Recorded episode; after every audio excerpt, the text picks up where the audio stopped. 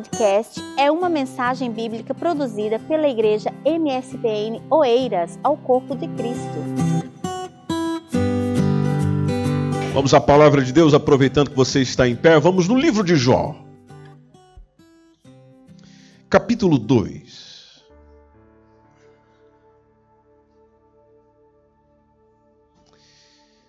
Jó capítulo 2. Observe o que diz o versículo 7. Então saiu Satanás da presença do Senhor e feriu a Jó de uma chaga maligna, desde a planta do pé até ao alto da cabeça. Então, vamos ao verso 9. Então sua mulher lhe disse: ainda retens a tua sinceridade. Amaldiçoa a Deus e morre. Verso 10. Mas ele lhe disse: Como fala qualquer doida, assim falas tu. Quantos maridos já tiveram o privilégio de usar essa frase para se referir à sua mulher? Receberemos o bem de Deus e não receberíamos o mal. Em tudo isso, não pecou Jó com seus lábios. Amém. Espírito Santo, o Senhor tem sempre muita coisa para nos dizer. O Senhor tem sempre uma mensagem que é necessária para nós. O Senhor sabe como conduzir o nosso pensamento, nosso sentimento, mesmo que o pregador não diga aquilo que nós estamos precisando receber da parte do Senhor. Que seja assim nessa noite. Talvez eu não fale especificamente a esse meu irmão, a essa minha irmã, mas o Senhor, por meio daquilo que é falado, pode falar a ele, pode falar a ela, para a honra e glória do teu nome, em o nome de Jesus. Amém. Pode tomar seu assento, por favor.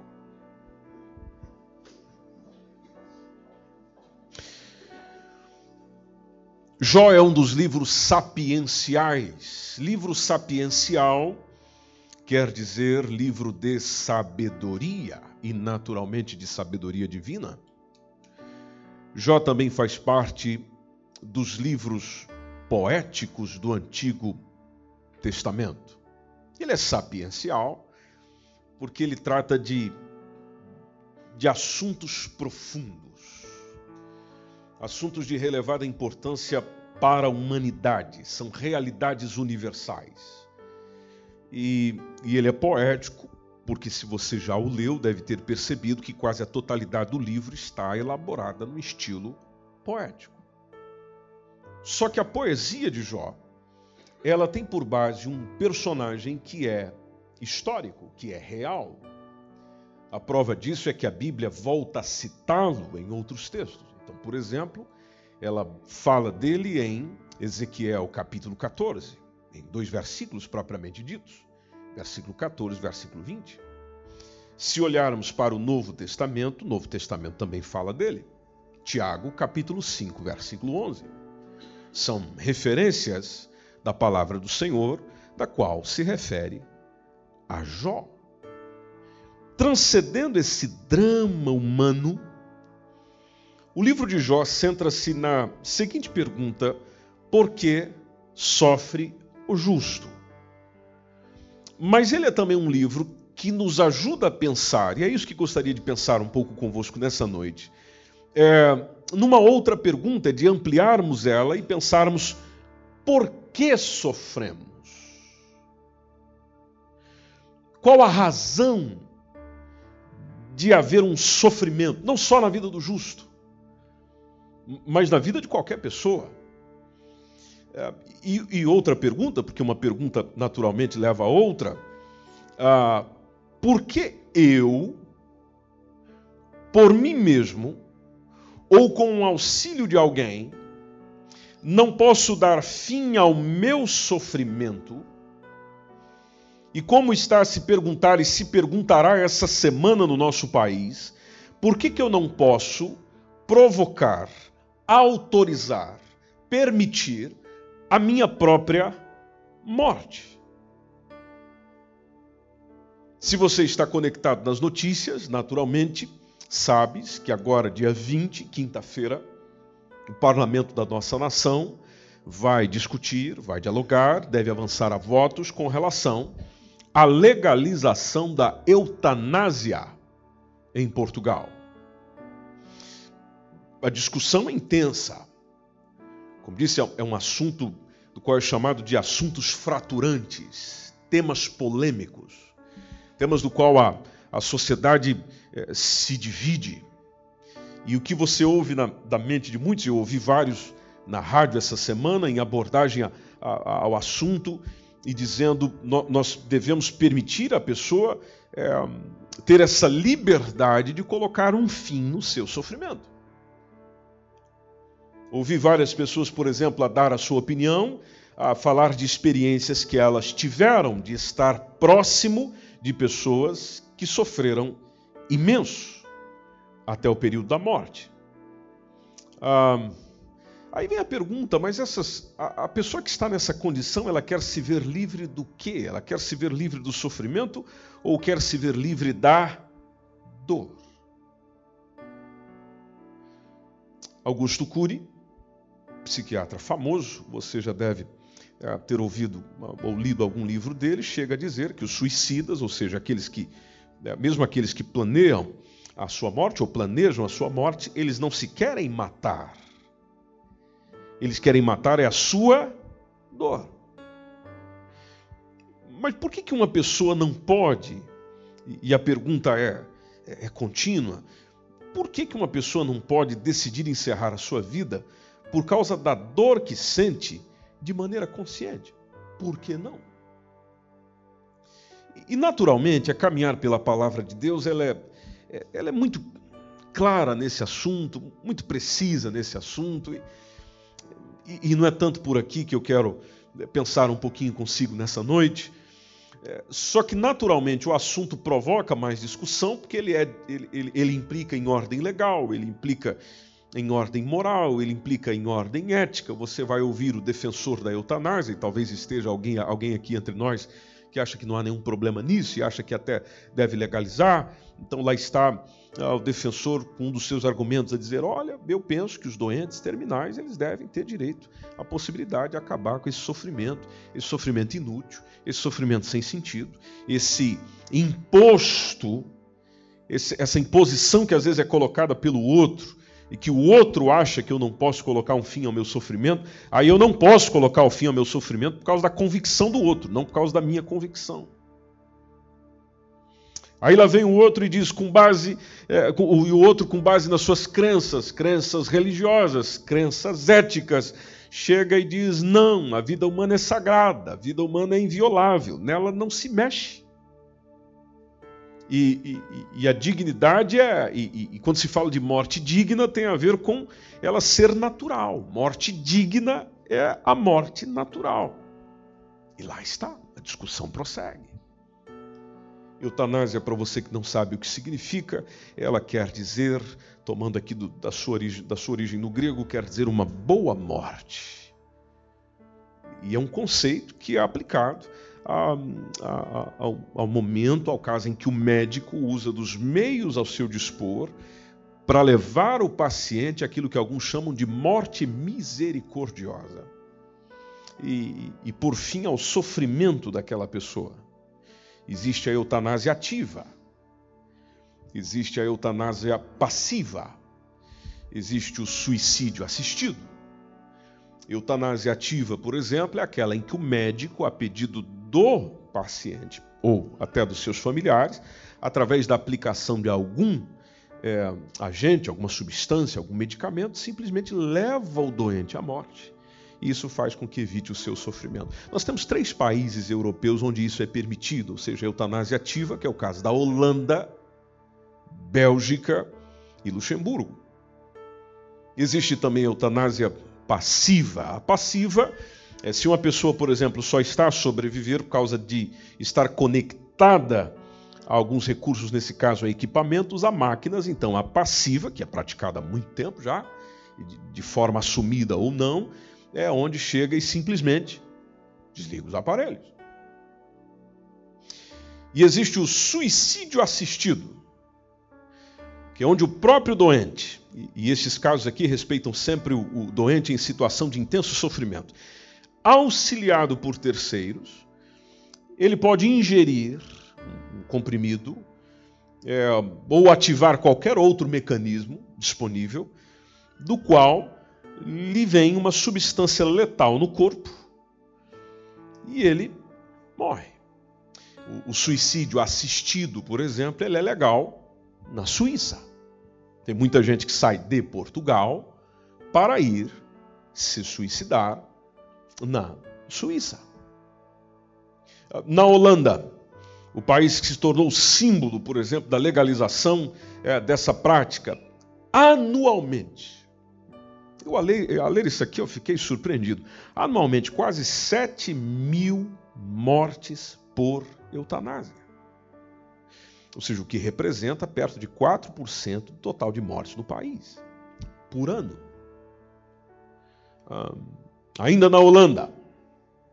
Na Holanda se tem admitido a eutanásia de pessoas demenciadas, ou seja, quando a sua vontade se manifestou antes da, da, da, evolução de alguma doença mental, quando ainda estava em condições de fazê-lo em, em, em, em consciência. Só que, por seguinte, com o passar do tempo, torna-se impossível saber naturalmente se essa pessoa em causa não poderia ter mudado de opinião, e aí acontece de ela passar por aquilo que ela pediu anteriormente, mesmo sem saber se ela mudou de opinião. Há um exemplo nisso, e esse exemplo está disponível na internet de uma pessoa, uma doente de 74 anos com Alzheimer. E ela, embora tenha declarado quatro anos antes que pretendia ser eutanasiada quando ela perdesse as capacidades intelectuais e volitivas, só que quando chegou o momento da eutanásia dela, ela resistiu fisicamente. Ela entrou num gesto de, de luta pela sobrevivêa. Ah, enquanto acontecia ali o procedimento de eutanásia realizada pelo médico. Inclusive, o médico, isso está, está, é, está nas notícias, o médico teve que recorrer à força para matar a mulher.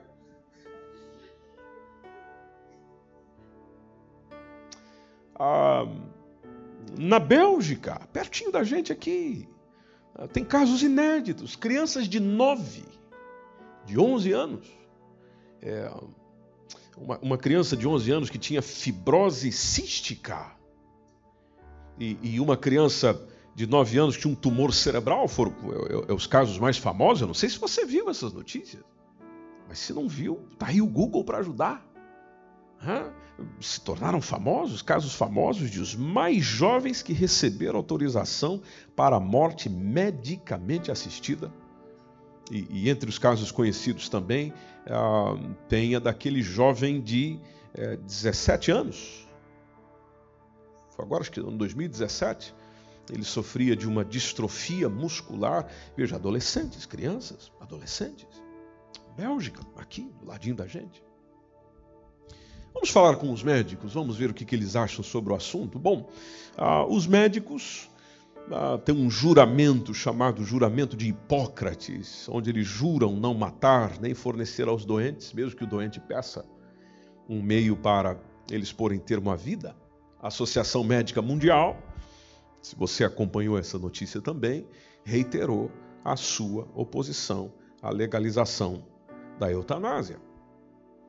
Ah, em Portugal, em Portugal foi feito um estudo com os médicos aqui ano passado, 2019 é, um estudo que questionou 251 médicos, 55% diz que concorda com a eutanásia voluntária.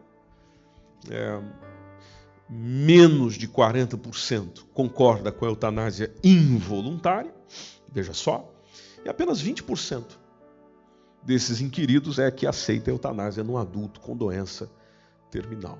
Então, você vai vendo isso, vai fazendo perguntas, vai avaliando o assunto e, e, tem, e tem perguntas que são, são interessantes. Por exemplo, se legalizamos ela em Portugal, como já é legalizada em outros países, Não haverá, por exemplo, o risco de os idosos, ainda mais nós que somos e estamos num tempo onde a, a, população idosa aumenta, a população jovem diminui, estamos tendo menos filhos. Então não haverá a, o, o, risco, por exemplo, de os idosos, os doentes, é, serem pressionados para morrer, porque alguém está lá de olho na expectativa de receber uma herança ou outros interesses. Aí lá chega o filho, lá chega a filha, pai, mãe, você está sofrendo.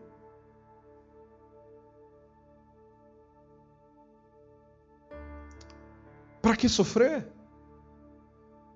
Você já pode pedir para morrer.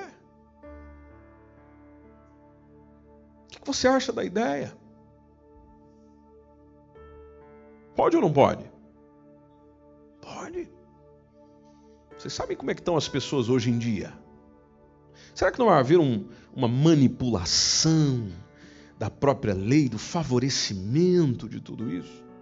E se alguém, por exemplo, recebe um diagnóstico errado? A sua doença é terminal, você tem pouco tempo para viver, ou, ou, ou se, se, tem pouco tempo para viver, já vai morrer mesmo de qualquer jeito. Mas, mas não tem cura para você, não, não tem jeito para você. Para você encerrou e, e é mesmo esperar a morte. Mas se quiser antecipar.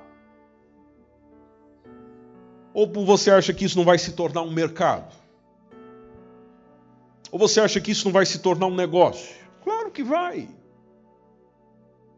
Muitos já acusam de que a, a, a saúde já é um negócio. Então a morte, naturalmente, a, a possibilidade de provocar a morte também será um negócio. Será que isso não vai trazer em nós? Isso aqui são perguntas, eu só quero que você pense comigo. Será que isso aqui não vai trazer, por exemplo, na nossa sociedade um, um desprezo, um, uma despreocupação em buscar cura para as doenças?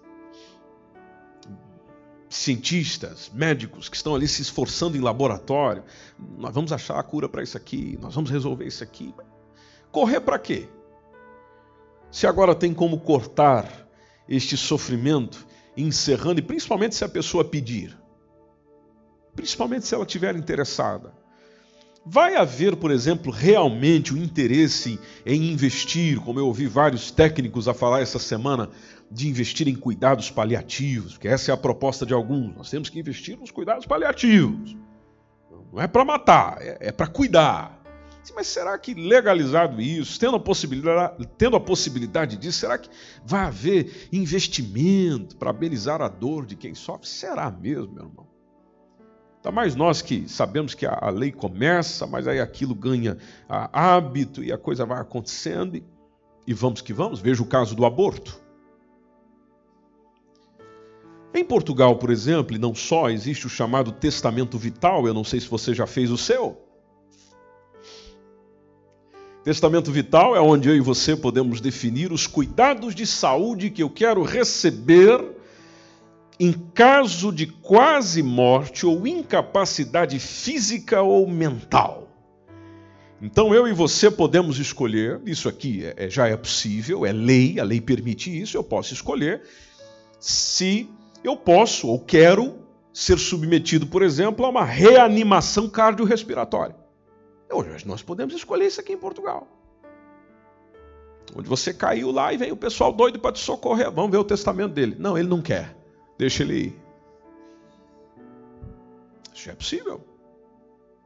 Ah, se eu quero fazer tratamentos experimentais, lembre-se, o testamento vital é caso eu perca, ou seja, fique com incapacidade física ou mental. Atenção.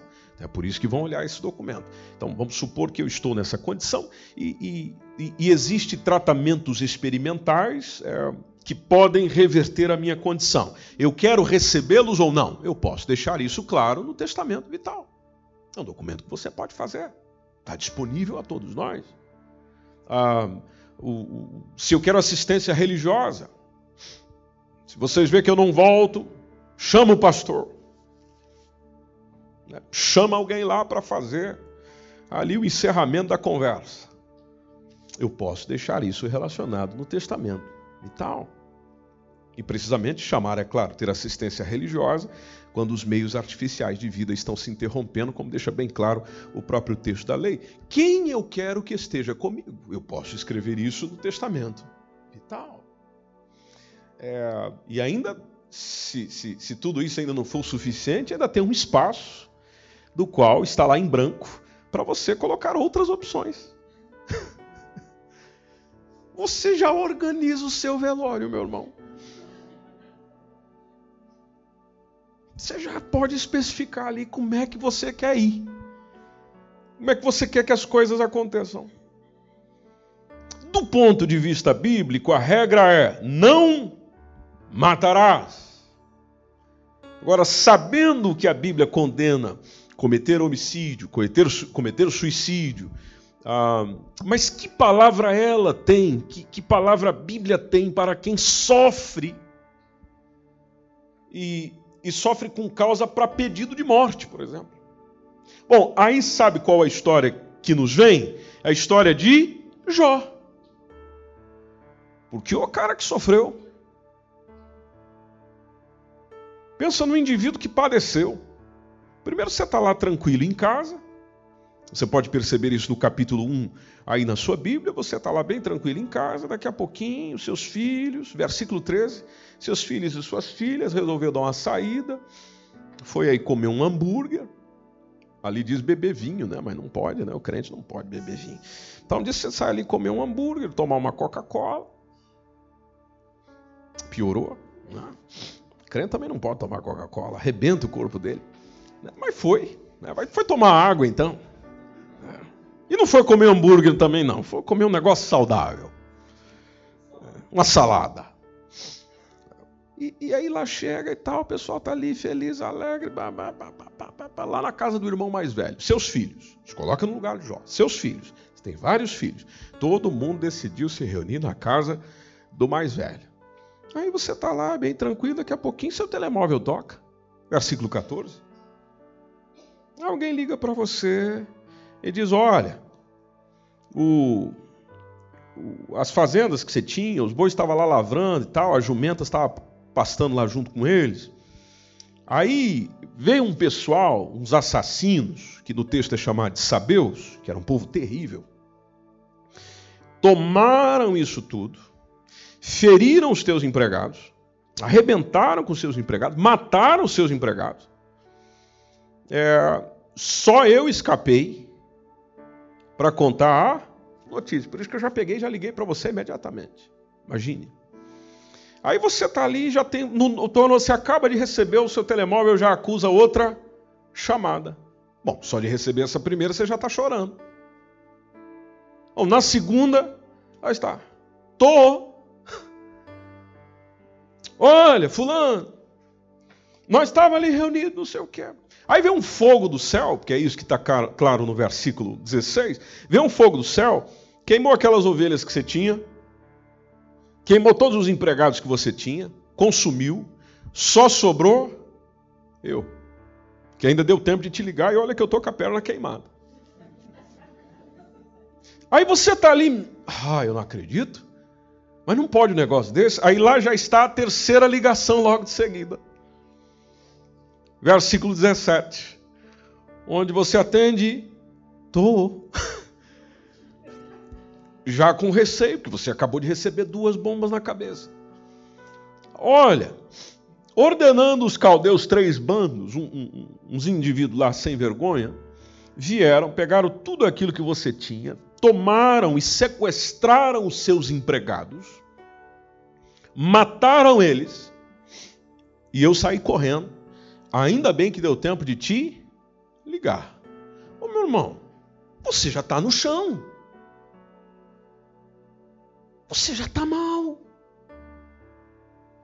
Três recados desse. Fala, não. Não, não, não, não, não. O que está acontecendo, Deus? Mas aí daqui a pouquinho, sabe o que, que toca de novo? Seu telemóvel. Número desconhecido ou conhecido, sei lá. E aí vem o versículo 18, vem outro dizendo: seus filhos. Ah, meu irmão. Você já está no chão. ainda alguém te chama e diz: Agora é com os teus filhos. Os teus filhos estavam lá reunidos lá com o irmão mais velho. Estava se divertindo, o pessoal estava aproveitando o tempo em família. Mas aí, um grande vento do nada veio sobre aonde? Veio ali do ladinho, deu contra a casa onde os teus filhos estavam celebrando. A casa caiu em cima deles. Quem é que aguenta dar uma notícia desse para o outro? Eu, se fosse dar uma notícia dessa para o outro, chegava e dizia: meu irmão, minha irmã, é, vamos sentar aqui um pouquinho.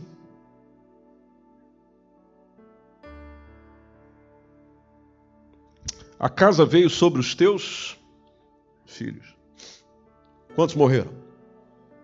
Todos os teus filhos morreram. Quatro notícias ruins. Uma após a outra. A gente aguenta? A gente aguenta? Hoje a gente não recebe isso e já está desesperado. O cara foi ao chão. E, e como não ir? O que, que é surpreendente no caso de Jó? É que é como está no versículo 20. Ele se levanta. Ele rasga a sua veste.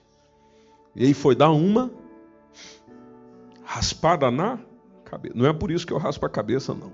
Tem outros motivos. Ele vai raspar a cabeça. E aí, meu irmão, volta a se lançar em terra. E fez aquilo que eu e você estamos tentando fazer até hoje adorou o Senhor. Mas encerrou aqui?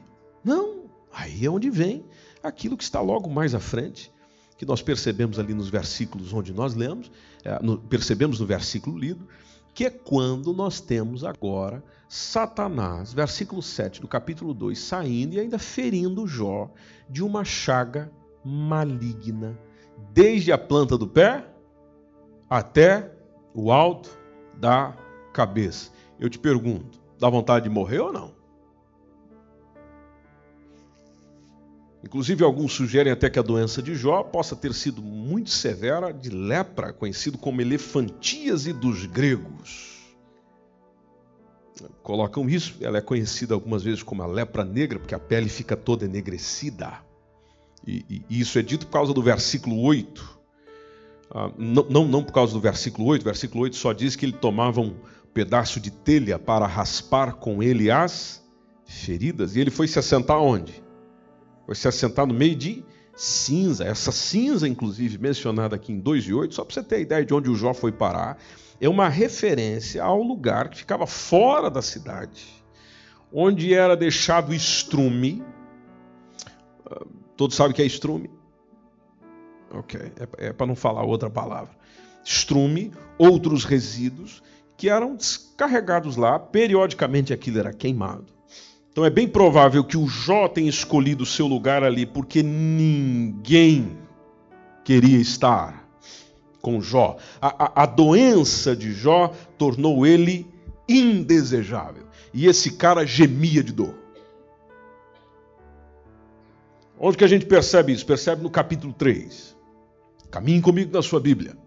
Versículo 24, quando ele diz: Porque antes do meu pão vem o meu suspiro, e os meus gemidos se derramam como água. E ele foi dizendo, inclusive esse capítulo 3, você pode permanecer com a sua Bíblia aberta aí, ele foi falando tudo que tinha mente para dizer.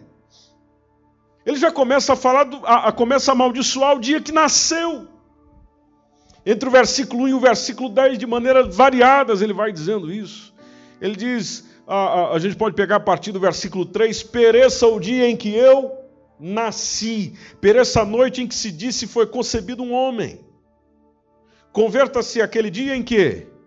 Em trevas. E Deus lá de cima não tenha cuidado dele, nem resplandeça sobre ele a luz. E você pode perceber que até o versículo 10 ele amaldiçoa o dia do seu nascimento. Se você utilizar, olhar para o capítulo 3, a partir do versículo 11, nessa segunda parte, ele está dizendo que se tinha, que se ele tinha que nascer, então era melhor que tivesse nascido morto. A, a morte aqui é, é, é, pintada por Jó como uma libertação dessas dificuldades da vida. Tanto que no versículo 11 está lá o Jó dizendo: Quem me dera morrer antes de ter nascido. Seria tão bom se eu tivesse morrido, pelo menos na hora em que eu nasci. Versículo 14, ele está perguntando por que, que a minha mãe colocou no colinho dela. Por que, que ela me deu de mamar? No versículo 13 ele está dizendo: se eu tivesse morrido assim que eu tivesse nascido, eu seria feliz, estaria descansando em paz, junto com o rei, junto com os ministros que prepararam grandes e ricas sepulturas para si. Versículo 16: Ah, se eu tivesse morrido enquanto ainda estava no ventre da minha mãe, é um indivíduo falando de morte, e não só a morte do agora. Eu já preferia, eu já preferiria antes de viver isso, ter morrido lá no início. E o versículo 20 a 26, ele está terminando isso sugerindo que eu acolho a morte com prazer. Só que qual era o desafio do Jó? Eu quero a morte, mas a morte não vem. Pode ver entre o versículo 20 ao versículo 26. E ele vai inclusive dizendo, por que deixar os infelizes, a Bíblia viva colocou dessa forma, por que deixar os infelizes saberem o que é a vida? Por que deixar os sofredores viverem? Pergunta do nosso irmão Jó. No versículo 21 ele diz: Quando eles desejam tanto a morte, por que, que ela não vem? A Viva colocou o texto: Para os desesperados, a morte vale mais que um tesouro. Versículo 22: Que alegria é para quem sofre encontrar alívio e descanso numa sepultura. Versículo 23 ele pergunta: Por que deixar viver um homem que só terá sofrimento, uma vida que Deus cercou de tristeza por todos os lados? Versículo 24 ele diz: De tanto chorar, de tanto gemer, eu nem consigo comer. A gente já leu esse texto. As minhas lágrimas correm como uma fonte. Eu é que estou lendo numa outra versão. Versículo 25: A desgraça que eu tanto temia acabou caindo sobre mim. Versículo 26, Jó resume: Eu não tenho paz. Eu não tenho alívio do meu sofrimento. É só dor e tristeza. Se você der um pulo no capítulo 6, versículo 11, lá está o nosso irmão Jó perguntando: Qual é a minha força para que eu espere? Qual é o meu fim? Para que prolongue a minha vida. Versículo 12: É porventura a minha força, força de pedra, é de cobre a minha carne. Versículo 13: Está em minha alma, está em mim a minha ajuda. Depende de mim mesmo. Não, não, não me desamparou todo o auxílio eficaz, ou seja, eu estou sozinho, estou abandonado. Versículo 14: É o que está aflito devia o amigo mostrar compaixão, ainda que deixasse o temor do Todo-Poderoso. Se você for no capítulo 7, versículo 4, lá está Jó dizendo: Deitando-me a dormir, eu mesmo pergunto: quando é que eu vou me levantar? A noite é comprida e eu estou farto de me voltar na cama até a alva, até amanhecer. E é terrível. Quem já teve uma noite assim, diga amém. Está ali e a noite não passa, e você vira para cá, vira para lá, e o corpo dói e a cabeça dói. E a orelha dói. E o olho dói. Quando é dor de dente, então, né, Luzimar? Dói. Terrível. Agora, imagina ele na condição dele. Verso 5 ele fala a condição que ele estava. Verso 5 ele diz: A minha carne se tem vestido de quê? De bichos. Bichos. E atenção, esse homem ainda não tinha morrido.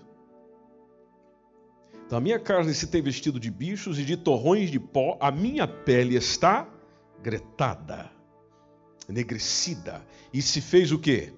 Abominável. Versículo 15. Jó está dizendo, pelo que a minha alma escolheria antes a estrangulação. E antes a morte do que estes meus ossos. Versículo 16. O irmão Jó está dizendo, a minha vida eu abomino. Se a gente ouvisse isso da boca de um irmão, irmã nossa na fé, a gente diria: sangue de Jesus tem poder. Não fala um negócio desse.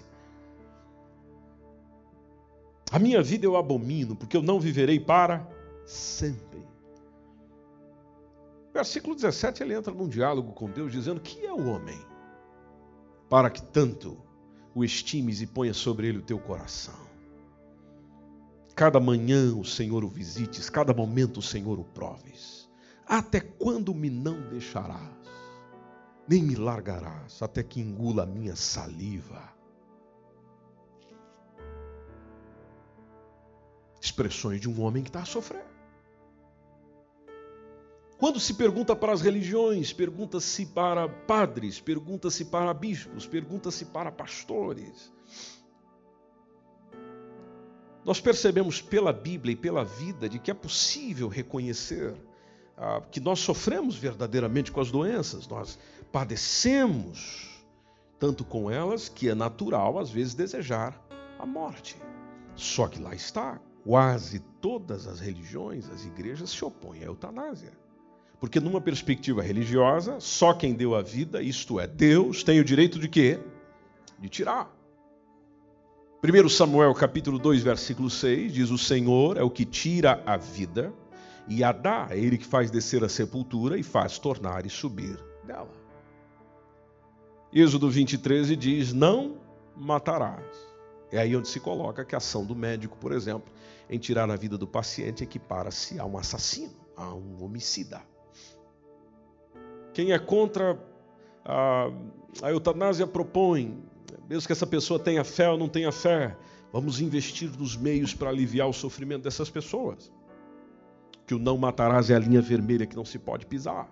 Já nós que somos voltados à fé, lá estamos nós também dizendo: vamos envolver todo o nosso esforço para que Jesus cure.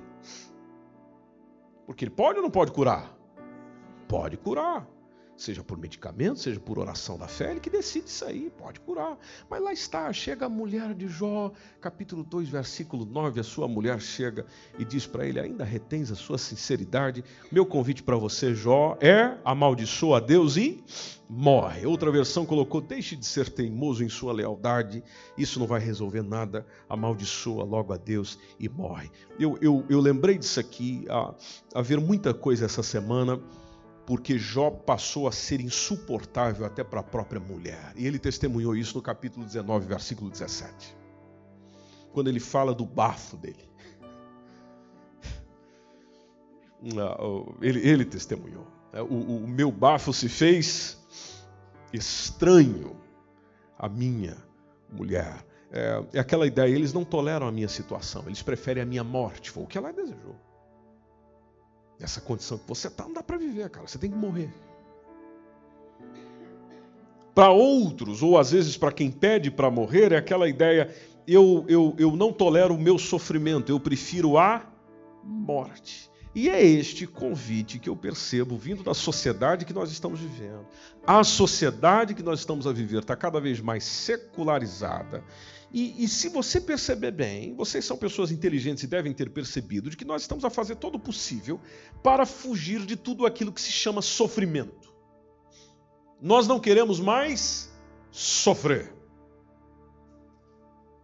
Que nem esses dias onde o, o, o senhor Theo Henrique estava lá todo, empopo, todo empipocado e, e toda pessoa, a maioria delas com quem a gente comentava, ouvia ele, chegava e dizia: Ah, coitadinho. Oh, que dozinha. Só não pode falar judiação, porque judiação lembra judeu e aí você tem problema. Ah, dó. A minha mensagem como pai para ele é bem-vindo à vida, bem-vindo à vida como ela é, meu irmãozão.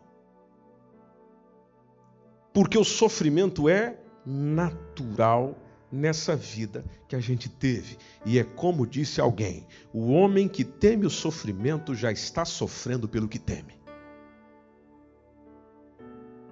Agora, o secularismo nos leva mais distante de Deus e que quer nos levar cada vez mais distante de Deus, tem a proposta do você não pode sofrer. Você não pode sofrer. Você não pode sofrer e também não pode trazer sofrimento sobre os outros.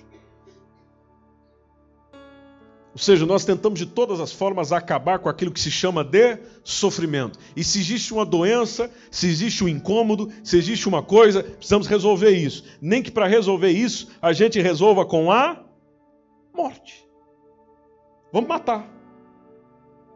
Ou eu quero morrer. O meu corpo é meu, eu faço com ele o que eu quero. E nós também estamos naquele tempo onde as pessoas mesmo dizem: eu quero é ter domínio sobre o meu corpo, eu quero é mandar na minha vida. Deus para quê?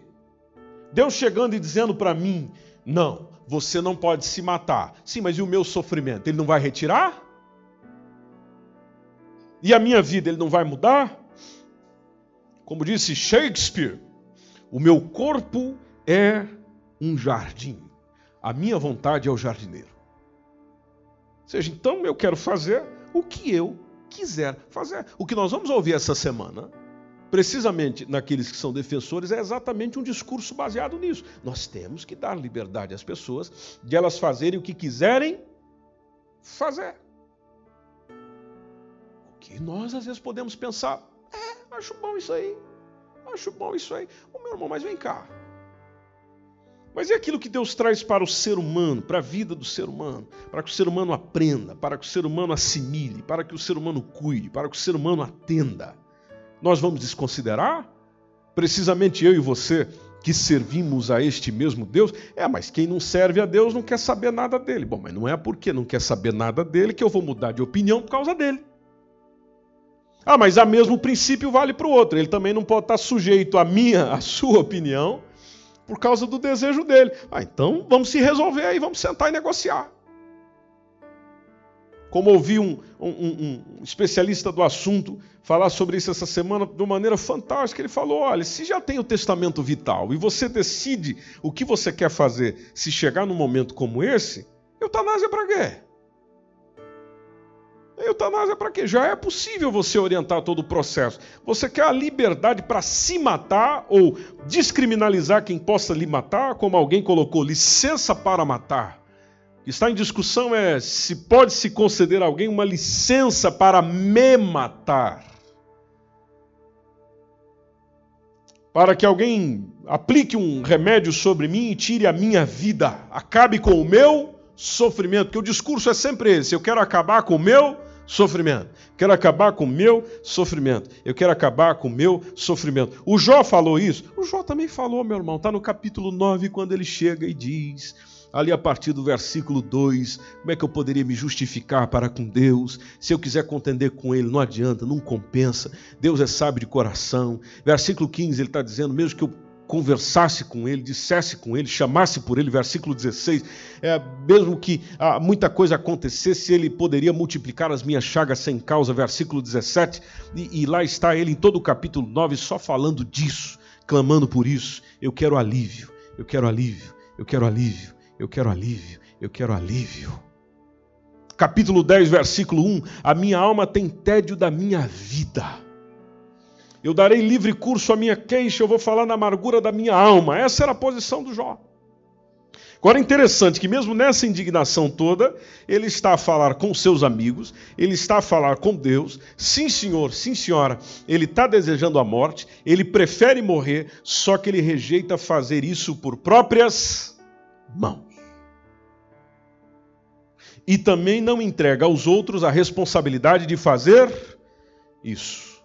Por isso que na proposta da mulher, ele simplesmente chega, você está dizendo uma bobagem. Como fala qualquer doida, assim falas tu. E essa citação de Jó é: se eu recebo de Deus as coisas boas, por que, que eu não posso aceitar também as desgraças?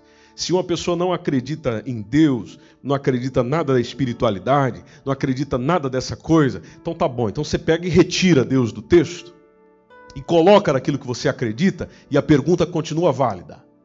Se a vida te traz coisas boas, por que, que ela não pode também te trazer desgraça? Por que não? Por que não? E quando a gente começa a pensar sobre isso, a navegar um pouco com isso, nós começamos a sentir aquilo que a Bíblia já faz com a gente desde Gênesis, mostrando que sofrer padecer, passar por situações penosas, complicadas, faz parte. Faz parte. E o fazer parte deve naturalmente inclinar-me não para aquilo que às vezes é, nós estamos costumeiramente inclinados de colocar um fim nisso tudo, mas de permitir aquele que colocou o início nisso tudo, de ele mesmo colocar o seu fim. Você pode ler o livro de Jó inteirinho, e o livro de Jó inteirinho, lá está o Jó dizendo: Deus, vamos conversar. Deus, fala comigo. Deus, me diz alguma coisa. Deus, me explica isso. Deus, Deus, Deus. Tanto que no capítulo 14 está lá ele mesmo abordando, dizendo a vida humana é miserável, a vida humana é breve. É ele que está dizendo tudo isso. Tá, Deus, vamos falar sobre isso, vamos falar sobre isso, vamos falar sobre isso, vamos falar sobre isso.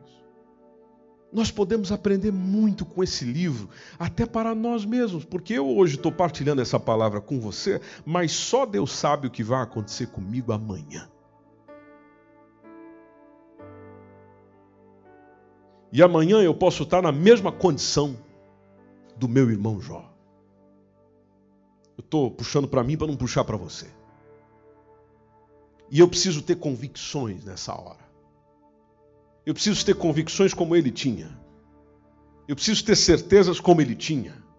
Eu preciso ter a disposição que ele tinha onde, mesmo acontecendo todas estas coisas, ele simplesmente, conforme nós lemos no texto, ele passa a adorar o Senhor. Sim, ele deseja colocar um fim. Sim, ele deseja morrer. Sim, ele amaldiçoa o dia do nascimento dele.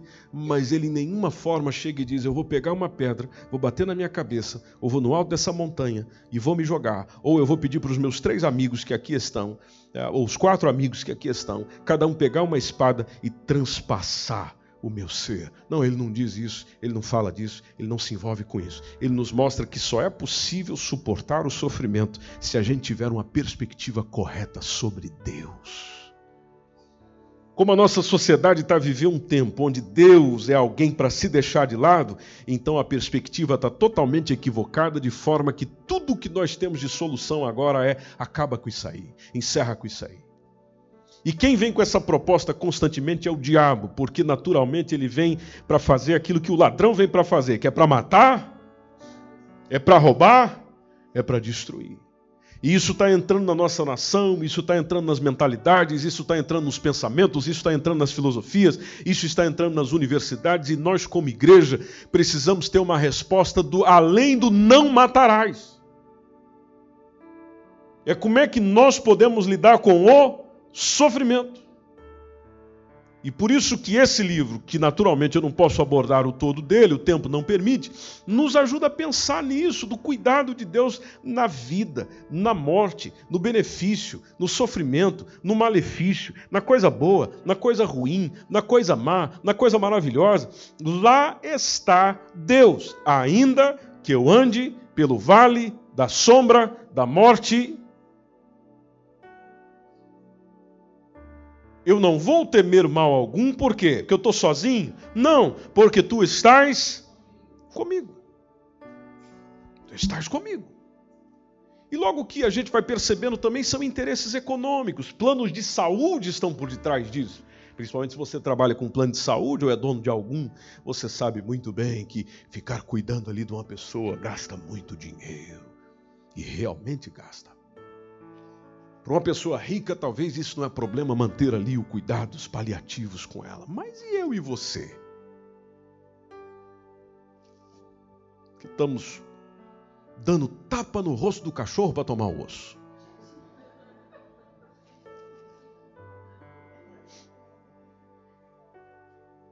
Às vezes tem dias, tem semanas que eu e você estamos mais desesperados do que barata de barriga para cima. Nós estamos assim. Você fica pensando assim, eu caí doente.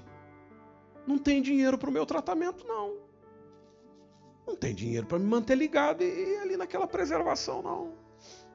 Não há condições. Minha família também acho que não vai preocupar muito com isso, não. Vamos tirar dinheiro da onde? Aí lá está, temos uma solução. A solução é mata.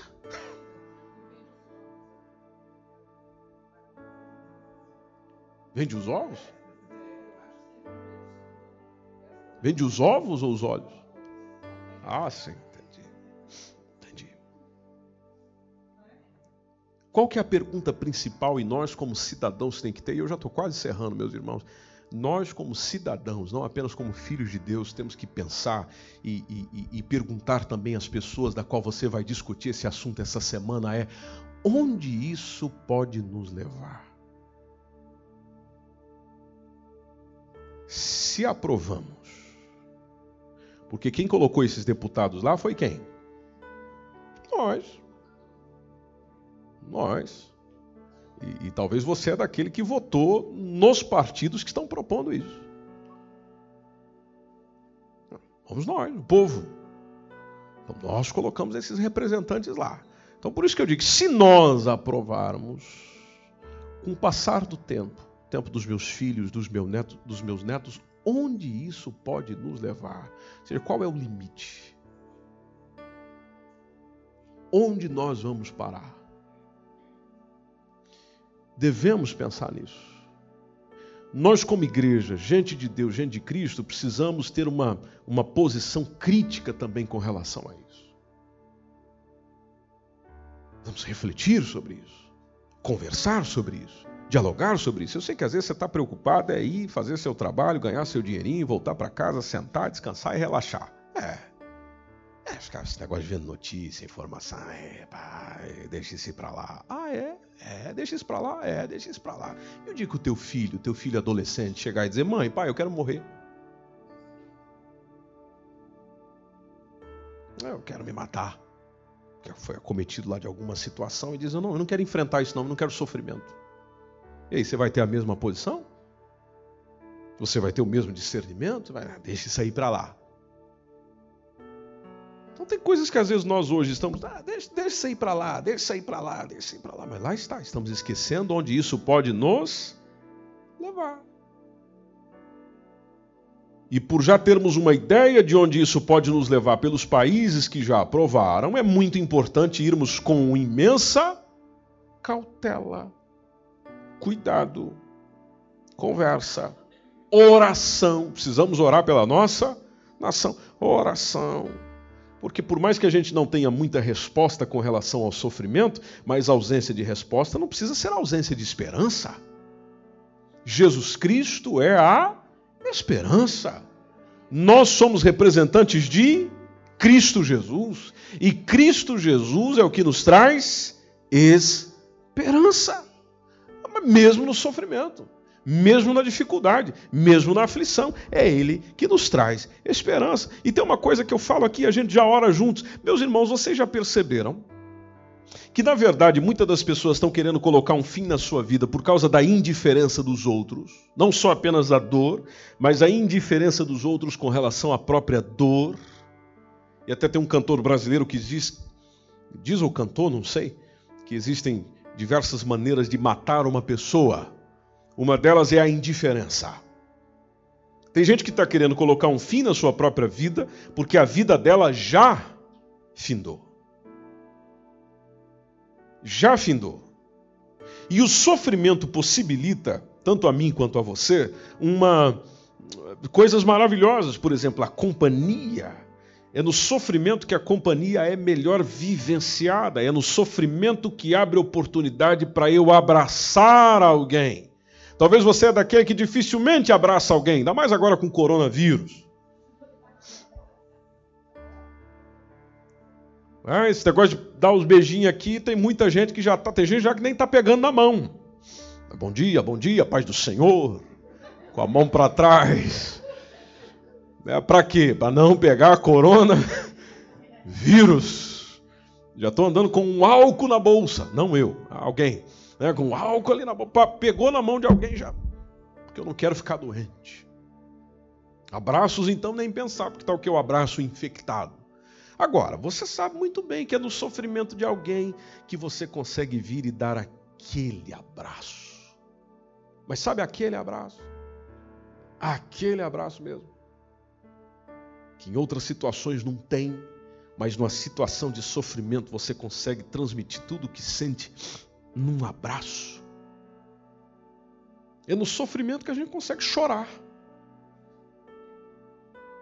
É no sofrimento que a gente consegue ver a brevidade da vida, a, a, as coisas que é nas coisas simples que realmente se encontra significado. É do sofrimento. Isso vai respondendo para nós por que às vezes Deus permite o sofrimento. A gente lembra mais. Se você às vezes vai conversar com uma pessoa que está sofrendo e, e ela está ali sentindo muita dor, e talvez você já passou por isso, talvez conhecendo a pessoa você começa a trabalhar com ela algumas coisas lá da memória, lá do tempo atrás, e ela começa a rir. Mas é no momento do sofrimento. Antes você não sentou para conversar, não, agora você está conversando. Agora, nós também estamos numa sociedade onde os filhos pegam os pais e jogam onde? E deixa lá. Achei interessante o depoimento de um senhor essa semana que falou: Olha, eu estou lá cuidando do, do, do, dos senhores no lar e tem pais que já faz 14 anos que não recebe a visita do filho. A vontade dele é morrer mesmo. Ele foi largado lá, ele foi abandonado lá. Então o que é que está faltando na nossa sociedade? Está faltando oportunidade para morrer? Está precisando aprovar a eutanásia para dar liberdade à pessoa morrer? Não. Está faltando aquilo que Jesus disse que faltaria: amor.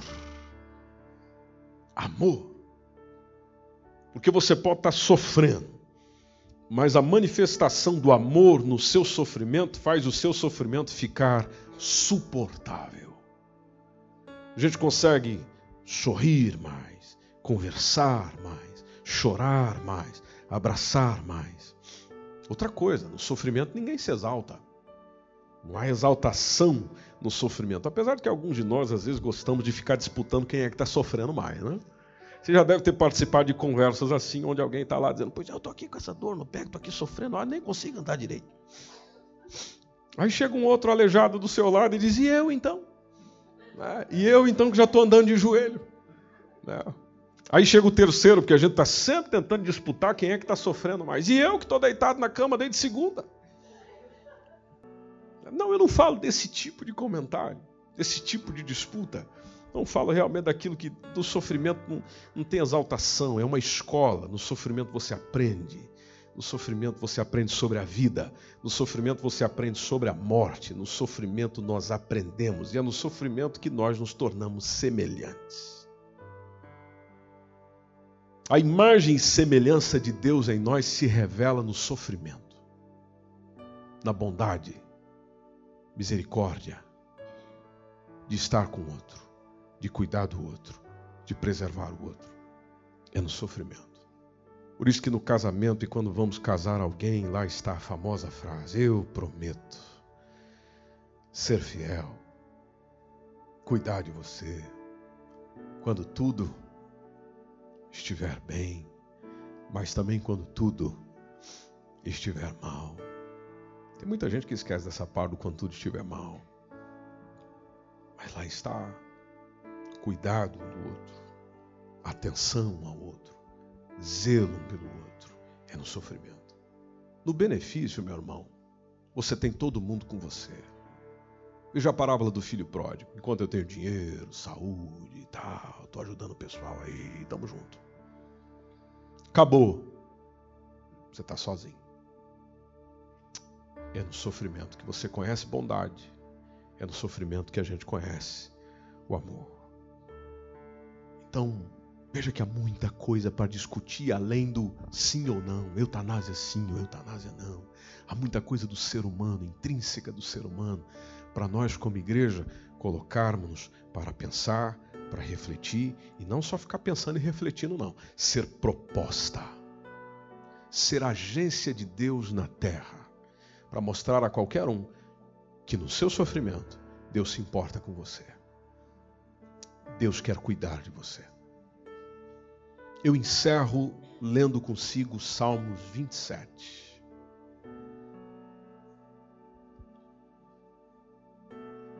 Salmos 27 é onde nos diz: O Senhor é a minha luz e a minha salvação. A quem temerei? O Senhor é a força da minha vida. De quem me recearei? Verso 3. Ainda que um exército me cercasse, o meu coração não temeria. Ainda que uma guerra se levantasse contra mim, eu nele confiaria. Verso 5 Porque no dia da adversidade, no dia da adversidade, no dia da adversidade, guarde isso no seu coração, porque a sua adversidade pode chegar essa semana. No dia da adversidade, esse Senhor me esconderá no seu pavilhão. No culto do seu tabernáculo me esconderá e por-me-á sobre uma rocha. Ou seja, eu vou ficar firme. Versículo 7. Ouve, Senhor, a minha voz quando eu clamo. Tem piedade de mim. Responde-me. Versículo 8. Quando tu disseste, buscai o meu rosto, o meu coração te disse o teu rosto, Senhor, buscarei. Então, verso 9: Não escondas de mim a tua face, não rejeites a esse teu servo com ira. Tu foste a minha ajuda, não me deixes, não me desampares, ó Deus da minha salvação. Verso 10: Porque quando meu pai e minha mãe me desampararem. Isso aqui é futuro. Ele não está falando de presente, ele está falando de futuro. Quando meu pai e a minha mãe me desampararem, o Senhor me acolherá. Ensina-me, Senhor, o teu caminho e guia-me pela vereda direita. Aí o versículo 13 e 14, para finalizar, quando ele diz: Pereceria sem dúvida, eu pereceria, se eu não cresce que veria os bens do Senhor na terra dos viventes. A mensagem do versículo 14 que a gente leva para casa essa semana: espera no Senhor. Anima-te ele fortalecerá o teu coração. Você consegue dizer isso para essa pessoa amada e querida de Jesus que está aí do seu lado? Espera no Senhor.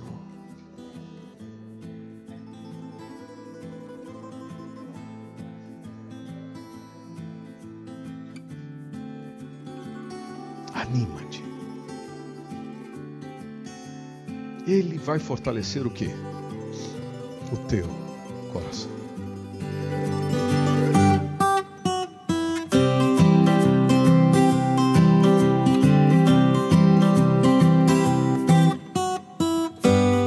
Foi mais um podcast, uma mensagem bíblica produzida pela igreja MSBN Oeiras. Siga-nos nas redes sociais, Facebook, Instagram. Subscreva o nosso podcast e também o nosso canal no YouTube. Saiba mais em msbnportugal.com.